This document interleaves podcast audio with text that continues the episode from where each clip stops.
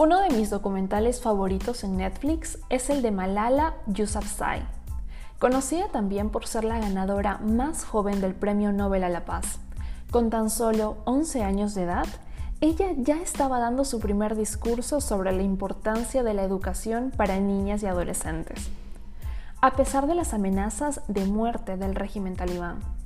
Ella creía firmemente en el derecho a la educación lo que la llevó a aceptar relatar su vida cotidiana y la represión que se vivía en su provincia de Pakistán, Swat Village, hasta que dos hombres talibanes, armados, detuvieron el bus escolar que la conducía.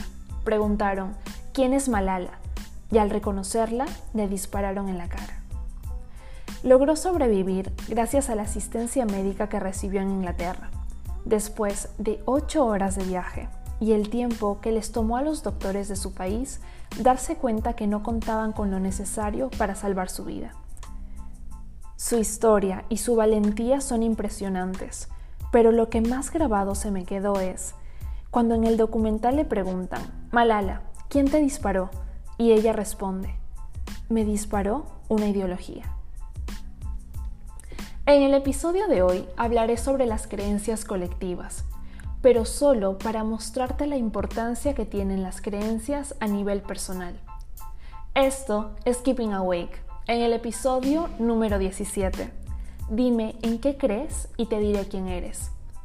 Soy Kathleen Ruiz, bienvenidos.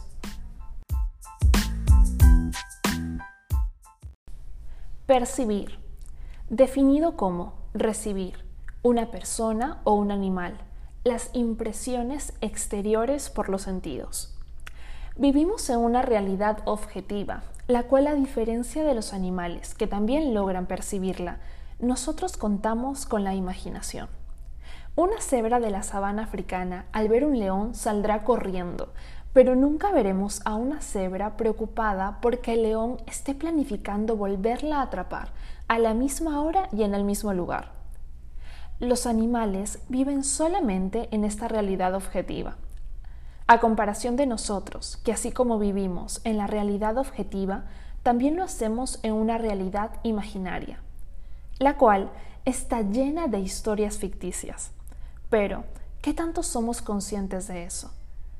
El simple hecho de decir yo soy peruana describe una historia ficticia llamada nacionalismo.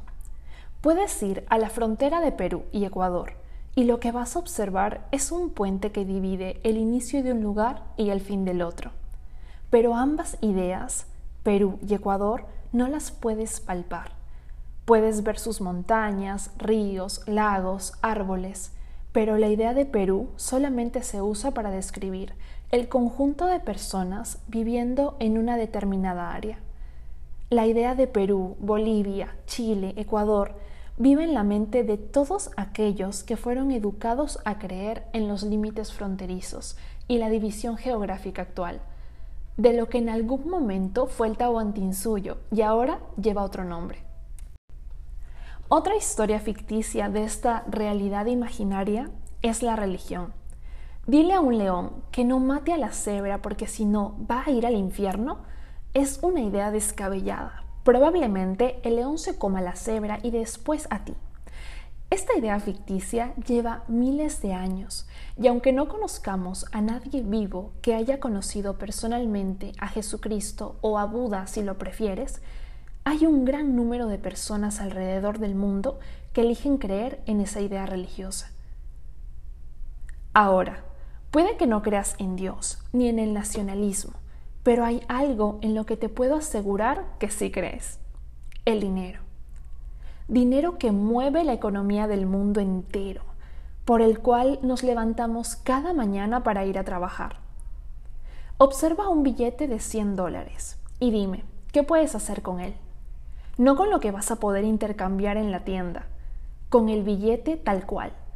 No lo puedes comer para alimentarte, ni lo puedes usar para cubrirte del frío Ofrécelo a un chimpancé a cambio de su banana.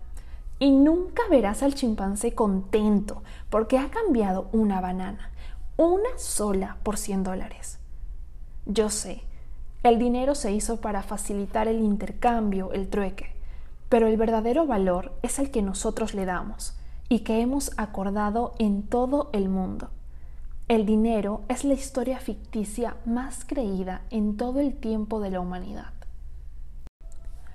Todas las historias imaginarias que viven en nuestra mente y que el día de hoy mueven al mundo nos han ayudado a organizarnos, movilizando numerosas cantidades de personas y modificando esta organización según las circunstancias. Creemos colectivamente que estas ideas son reales, tan reales como el mundo objetivo. Formamos parte sin habernos detenido a pensar porque aunque una idea sea muy positiva, ¿hasta qué punto es buena? ¿Hasta qué punto sentirme orgullosa de mi país es admirable? ¿Cuando fomento el turismo? ¿Cuando argumento defendiendo que el ceviche es peruano? ¿O cuando estoy dispuesta a luchar en batalla para evitar que parte de su territorio sea chileno? Este es solo un ejemplo de cómo la creencia en ideas ha llevado a grupos de personas a grandes logros, como tener un sistema de salud que logra hacer operaciones a corazón abierto, pero también a diseñar y a llevar a cabo los campos de concentración. Así de importantes son las creencias a nivel colectivo. Así de importante es lo que elegimos creer. Ponte a pensar a nivel personal. ¿Qué ideas has venido apoyando a lo largo de tu vida? Las creencias que tenemos sobre nosotros y nuestro entorno también tienen impacto. La historia que estamos contándonos a nosotros mismos sobre lo que vivimos dirige nuestras acciones. Tal vez al analizar tus creencias no logres cambiar el mundo, pero sí lograrás modificar el tuyo. Lo que estoy haciendo yo es escribir cada mañana al despertarme escribo al menos tres páginas de lo que está pasando por mi mente ese día. ¿No te ha pasado que te dicen cambia tus creencias limitantes, pero no sabes a qué se refieren? Al escribir, las páginas te van mostrando qué hay dentro de ti. Llevo escribiendo ocho semanas. La primera semana te das cuenta que al volcar todas tus preocupaciones y dudas en el papel, te da más claridad mental durante el día. Si aparece una preocupación recurrente, dices, ah, esto ya lo escribí en la mañana. Y como ya le dedicaste esos minutos de tu atención temprano, deja de tener tanta importancia. Cuando escribes por varias semanas y te das el tiempo de leer lo que has escrito, encontrarás la mejor base de datos para empezar a trabajar. Preguntas que necesitan respuesta preocupaciones que decides solucionar porque no tiene sentido que las tengas tanto tiempo en tu mente cuando la solución es mucho más rápida. También descubrirás cómo te hablas, cómo te regañas, lo que crees que otros piensan de ti, pero que habla más de la opinión que tienes de ti mismo. A las finales, la persona que escribió eso no fueron ellos, fuiste tú. En el papel verás reflejado cómo percibes el mundo y lo que te molesta de otras personas. Cada vez que escribes odio cuando él hace eso, te estará mostrando lo que crees que deberían hacer todos, porque eso es lo correcto, eso es lo bueno, y ese es el único camino por el cual podrías aceptar a los demás. A partir de aquí ya no se trata de lo que puedan hacer otros para salvar el mundo. Se trata del trabajo que puedes hacer tú para aprender a conocerte, tomar acción para avanzar y en el camino tolerar más las ideas de otros.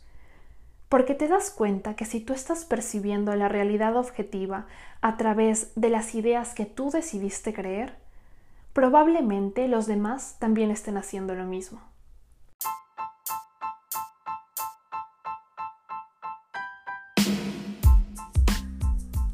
Antes de despedirme, quiero compartir contigo la siguiente frase. Somos aquello en lo que creemos, aún sin darnos cuenta. Carlos Monsiváis. Gracias por escuchar este episodio. Si te gustó, compártelo y no olvides etiquetarme como arroba keeping.awake. Hasta la próxima.